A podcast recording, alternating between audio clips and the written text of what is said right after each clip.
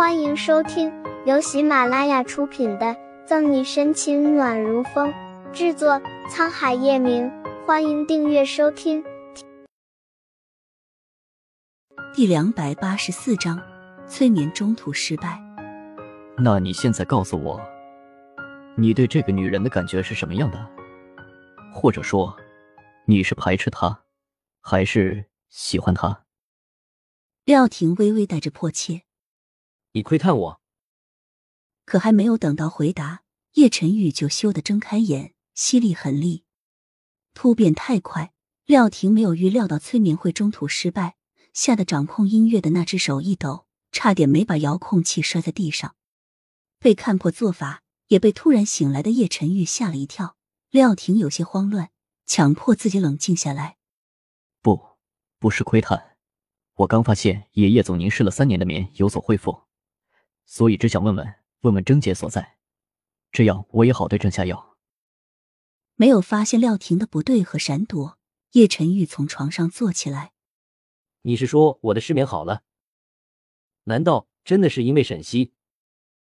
也不是说完全好了。叶晨玉没有抓着这件事不放，廖婷松了一口气，擦擦额头上的层层冷汗。准确的来说。叶总找到了很合适你心理治疗的那味药。廖婷没有明说是什么，但经过一年前的最后一次治疗，他也多多少少猜到一些。这样的事，在他诊断的病例中也很少见。不过他没想到，一个人居然可以在看来有些事情已经超出可控范围。要。喃喃自语，叶晨玉下唇紧抿成线。没错，一年前在警示沈西强上了他后，他的确是把他当做药。可为何现在他居然不想把他们有所联系？廖婷低垂着头，神情收敛。如果叶总继续下去，失眠症痊愈也需要不了多久。只不过心病还需心药医，叶总还得早点找到原因，否则后期还会复发。这话是在暗示叶晨玉。要想真正的治疗好失眠症，也不能全部依靠他现在的药。这件事先不要告诉任何人，包括我奶奶和春寒。走出书架后的门，叶晨玉挪动烟灰缸，门轻轻关上，让人看不出任何端倪。好的，叶总，我知道该怎么做。廖婷恭敬的点点头，没有一丝疑问，简单交代几句注意事项。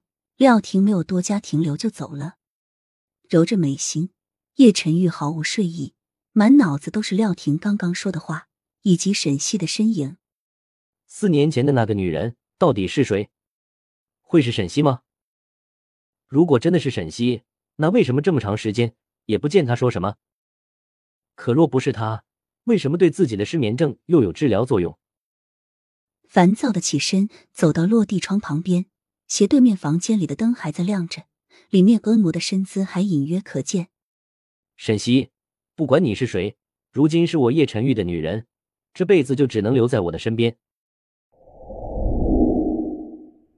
西西呢？这两天辛苦你了。宋阿姨这么说，可就见外了。阿姨和小西都是您的孩子，我是他们的好朋友，来照顾您自然是应该的。病房外面。沈西听着里面的对话，心里很不是滋味。他不知道自己待会儿该如何和宋母说出这件事。抿了抿唇，沈西深呼吸一下，带上笑容走进去。宋妈妈，西西，小西来了。听见沈西的声音，宋母又惊又喜的扭头看向门外，挣扎着想坐起来，奈何身体没有多大力量，还未坐起，宋母便倒了下去。宋妈妈小心！沈西眼疾手快的赶紧扶着宋母躺下，顺势躺下。宋母神情忧伤，叹息一声，感慨道：“哎，都是我拖累了你们。”宋母要强了一辈子，患病后她不是没有想过自我了断，但她着实放心不下宋毅和沈西这两个孩子。宋妈妈，你再这样说，我可就要生气了。什么拖累不拖累的？沈西故作生气，内心有点伤感。以前的宋母端庄大方、优雅温婉，就算死了丈夫，还是有很多追求者。本集结束了，不要走开，精彩马上回来。